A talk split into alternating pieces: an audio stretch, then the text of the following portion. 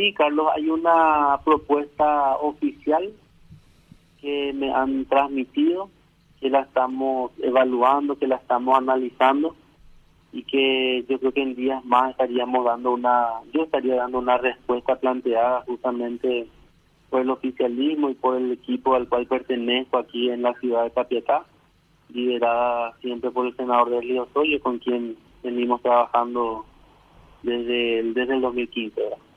Sí, nos decía Andrés Osorio, eh, ayer hablábamos con él y nos decía que efectivamente él eh, acompaña la candidatura de Hugo Velázquez, que tienen un muy buen candidato. Después nos enteramos que se trataba de usted para la gobernación.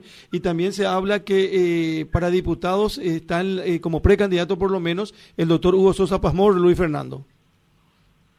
Hugo Sosa Pasmor y también aquí a nivel local se está barajando el nombre del concejal eh, reelecto también Néstor David Castellano, que dicho sea paso fue el concejal más votado a nivel nacional.